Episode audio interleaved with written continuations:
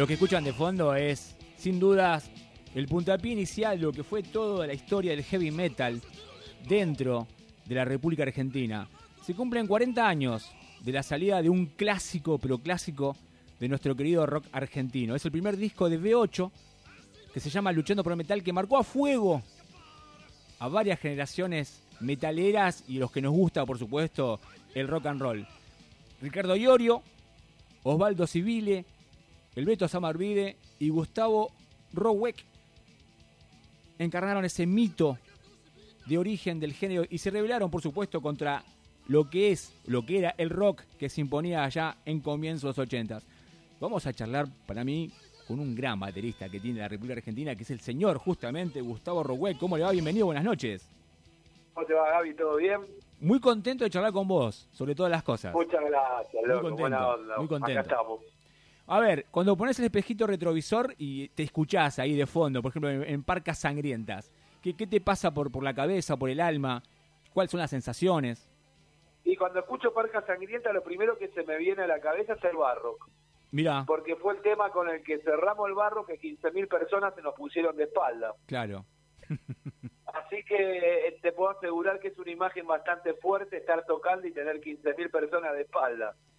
Y recuerdo que estaba tocando todo milésima de segundo, que cuando vi esa secuencia mucho no me gustó, pero que pensé, fa, una banda es capaz de producir esto, esta banda Claro. no va a pasar al pedo. Y no me equivoqué. ¿Y qué, edad- qué edad tenías vos, Gustavo, ahí en el 82? 20, 20 años, nene. 19 en el 82, 19. todavía 19. Qué locura, qué locura. Sí, era, era chiquito, era chiquito. Empecé, la verdad que empecé chico y, y me tocó todo chico. Y escucha, vamos a poner en contexto un poco a, a- a la gente que por ahí no comprende por qué nos gusta tanto esta, esta banda, por qué y por qué es tan importante contarle a los amigos que esta, la- los 40 años justamente de, de V8 marcaron un hito. No existía esta música, este, este sonido no existía en la Argentina. Mirá, yo te diría que no existía en el mundo. Tomá en cuenta Claro. que Kimmel Doll de Me- Metallica sale tres meses después. Claro. O sea que claramente B8 marca un quiebre en Latinoamérica indudable, ¿no? Y si nos ponemos a rastrear mundialmente, no sé. Este, B8 toma todo lo que está viniendo del nuevo heavy metal, de Judas, de Maiden, de Acep, de- y transforma un poquito todo eso en algo un poco más contestatario y violento, que es el heavy metal. En cuanto a la música me refiero a violento. Sí, sí, sí, sí, violento. Y era un poco como ablandar la milanesa, dijo uno por allá, ¿no? Sí, llamarlo así si querés, ¿no? Eh, mucho tiene que ver el contexto en el que nace B8, pensar que el B8 nace en el medio de una feroz dictadura, Claro. o sea que es un grito eh, enarbolado muy alto y muy fuerte después de años y años de proceso militar. Y Creo que a veces para entender a las bandas hay que entender a los contextos en los por que fueron creadas. por eso, por eso, por eso yo quería, quería remarcar eso. Cuando se habla de la música, siempre hay que marcar un contexto, a ver dónde estaban parados, de dónde venía y qué había alrededor de, de- de esa música para que sonara de esa manera y, y, por supuesto no pasara desapercibida. Exactamente, exactamente. Y Papo tuvo mucho que ver con esa historia, ¿verdad? Papo tiene mucho que ver porque Papo se entera por medio del hermano de Beto de la asistencia de B8, le hacemos llegar un demo y cuando lo escucha la flashea, no solamente por lo que le produjo la banda, sino porque se vio este que tal vez el trabajo de Rip eh, podía ser mejor llevado a cabo si había una banda haciéndole la segunda también, ¿no? Claro. por lo que la aparición de B8, si bien estaban los violadores y había un par de bandas, eh, no no estaba todavía ese palo. Entonces Papo se siente muy cómodo en B8, nosotros en Papo, imagínate, tocábamos el cielo con las manos, era nuestro ídolo. Así que sí, tiene mucho que ver. Primero llevándonos a hacer una nota, después metiéndonos en el barro, finalmente en la película. Es una locura. Y vos con 19 Sí. años. Hola. Y vos con tu, y vos con 19 años, digo. Sí, yo eh, ya te digo, lo había visto a Dios. Vino Papo al, al ensayo y había visto a Dios. Y A terminamos siendo amigos, compartiendo con ellos, con los riffs. eh, la verdad que es un sueño. Y por supuesto, bueno, es, es, es, lindo hablar, por supuesto, de B8 y contar un poco la historia y para que algunos que por ahí no lo sepan, lo interesante y lo importante que fue y que sigue siendo B8 en la historia de la, del heavy. Pero tu presente, ¿en, qué anda, Gustavo? Mirá, este, siempre, por suerte, es lo mismo, tocando mucho. Tocando con Entre el Cielo y el Infierno, tocando con Warpix, tocando con Rowe, que ahora nos vamos a juntar con el tributo a B8 que hacemos con Estano Romano Walter Mesa y Estopo y que vamos a coincidir justo en el Luna Park con nuestras bandas, entonces lo vamos a poder hacer. Un poco como regalo, como frutilla de postre, dando muchas clases, dando clínicas, grabando, produciendo, la verdad que todo que tenga que ver con la música. Y por supuesto, eh, la música como principal aliado. Pero cuando te hablan, te hablan así del pasado, eh, ¿te interesa husmear el pasado o te gusta más bien, bueno, sí, es verdad, estuve en B8, toqué con Rata Blanca también, pero lo, lo, más importante que me está pasando es esto, o no, o no tiene, no tiene injerencia en lo que, en lo que pensás. Mirá, primero un poquito de Rata Blanca, ¿no? Yo fundé Rata Blanca. Claro, por supuesto, Rata Blanca. Este, y fueron 12 años y 7 discos, casi toda la carrera. Este, no sé cuántos más discos tiene Rata, creo que tiene dos o tres más. Sí, tiene poco, sí. Este, pero yo te tengo que confesar que soy muy poco nostálgico. O sea, si bien todo es orgullo puro y no mochila, mm. eh, siempre estoy muy copado con lo último que estoy haciendo. ¿Y, cómo sentías cuando, no sé, a Rata Blanca, eh, dentro del mundo del heavy, le gustaba, por ejemplo, hasta a mi abuela le gustaba Rata Blanca, mujer amante? ¿Qué, qué sentías vos, que, lo que estaba pasando con tu música? Mirá, eh, la verdad tocamos el cielo con las manos, porque B8 fue el mito, pero Rata Blanca fue la popularidad. Claro. Rata Blanca fue una banda que le gustaba a mi abuela. Claro. como bien decís vos. Claro, a mi este, abuela le encantaba Rata Blanca. fronteras, rompió paradigmas, rompió un montón de cosas y se transformó en una banda popular, un lugar que no estaba asignado a una banda de heavy metal. Y eh, escúchame, y ahora en la actualidad ¿Cómo, ¿Cómo ves el escenario de la música, eh, del heavy, sobre todas las cosas acá en la Argentina? La verdad que yo estoy muy metido en mi propio pedo musical, ¿viste? Por lo que hablar un poco de lo demás me cuesta, porque vivo eh, componiendo o produciendo mi música o la de otro cuando la grabo o la produzco o haciendo mis shows, entonces escucho muy poco de la movida pero no le pegás una escuchada en las plataformas, nada, no, te interesa lo nuevo, a ver qué, está sonando. Tengo muy poco tiempo, ah. muy poco, muy poco. O sea, la música que escucho generalmente es la que estoy componiendo. Bien, bien. ¿Y, y qué tienes en tres manos ahora para, para contarnos un poco qué se viene adelante, qué, qué tenés show, tenés por delante?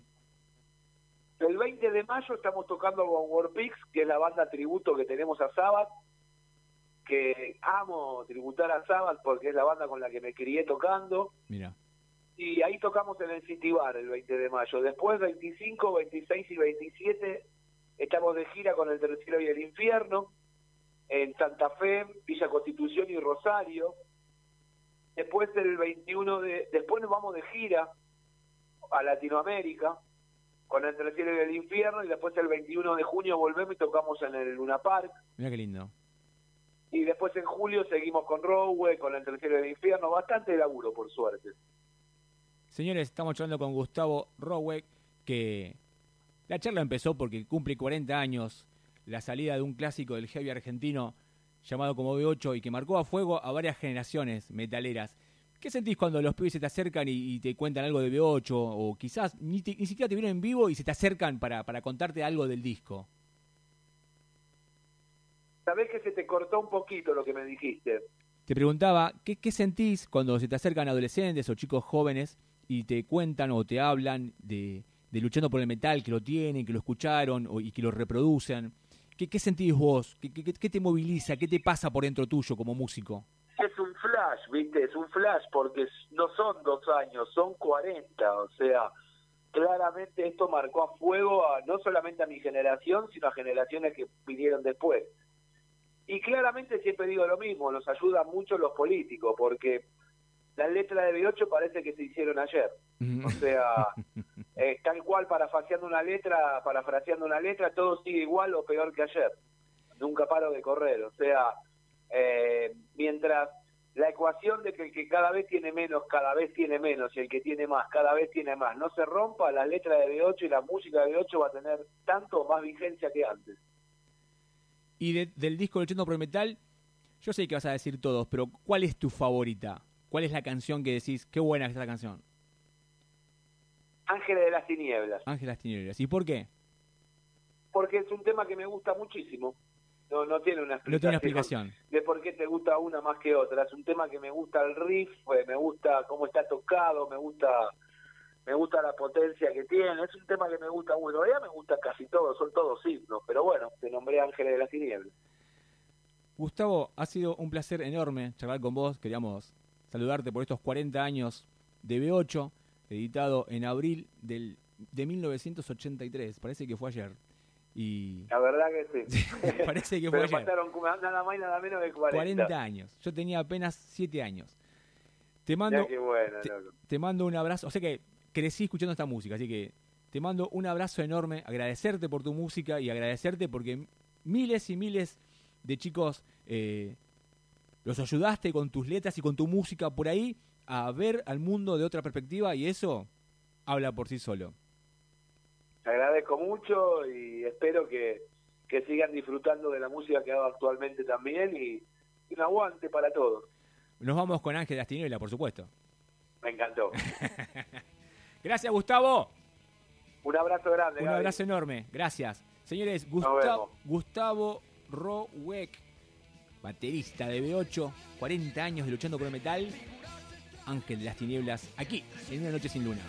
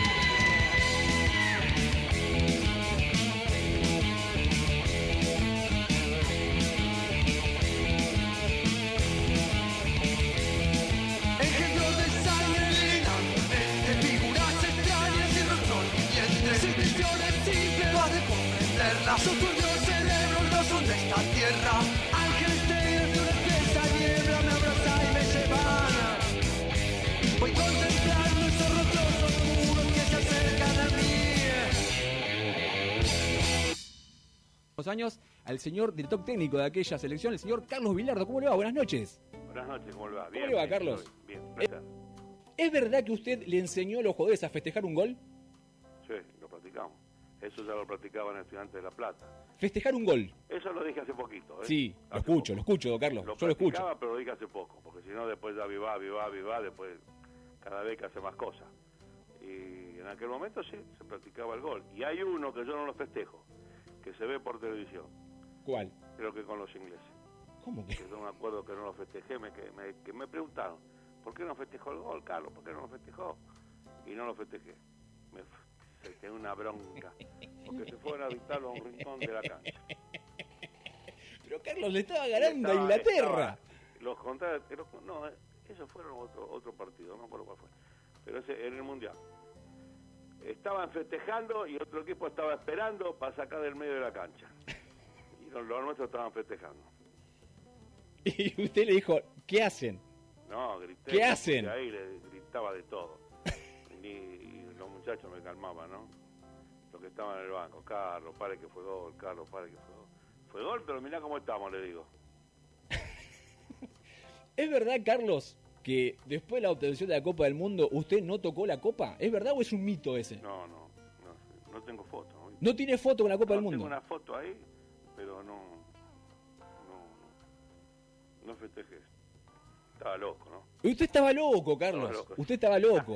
Usted no, no lo dije a los jugadores. Sí. ¿Cómo no van a hacer un gol de córner? ¿Cómo no van a hacer un gol de córner?